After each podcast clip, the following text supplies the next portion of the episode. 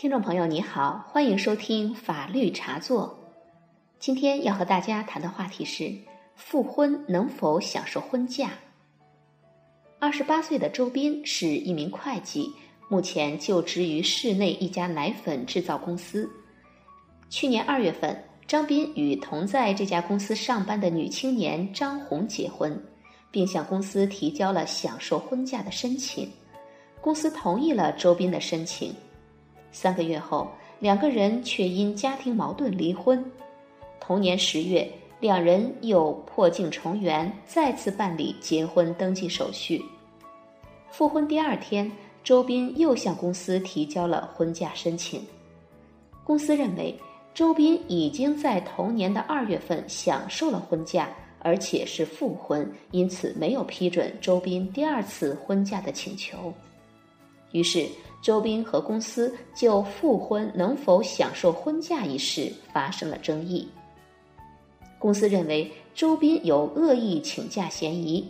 公司认为，虽然我国公民享有婚假的法定权利，但如果员工为了带薪休假而恶意办理离婚复婚手续，就与劳动法保障劳动者权益的初衷相违背。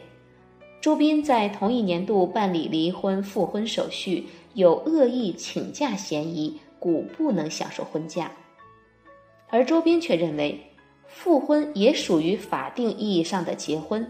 根据相关规定，再婚者与初婚者的法律地位相同，用人单位对再婚职工应当参照国家有关规定，给予和初婚职工一样的婚假待遇。所以。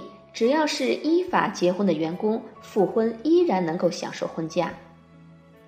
那么，周斌和张红一年内先结婚后离婚再复婚，复婚能否享受婚假呢？让我们听一听熊岳律师的观点。我认为他们两人能享受婚假，但不能享受晚婚待遇。复婚是再婚的一种形式，可以享受婚假。虽然周斌与张红符合晚婚年龄，但不是初次结婚，不属于法律意义上的晚婚，不能享受晚婚假十五天的待遇，只能享受一到五天职工婚假待遇。好，感谢熊岳律师的点评。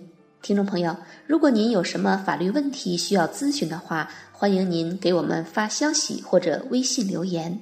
我们的微信公众号名字也是“法律茶座”，您可以在微信添加朋友的查找公众号中搜索“法律茶座”四个字，然后添加就可以了。好，感谢各位收听，再会。本期节目播放完毕，支持本电台，请在荔枝 FM 订阅收听。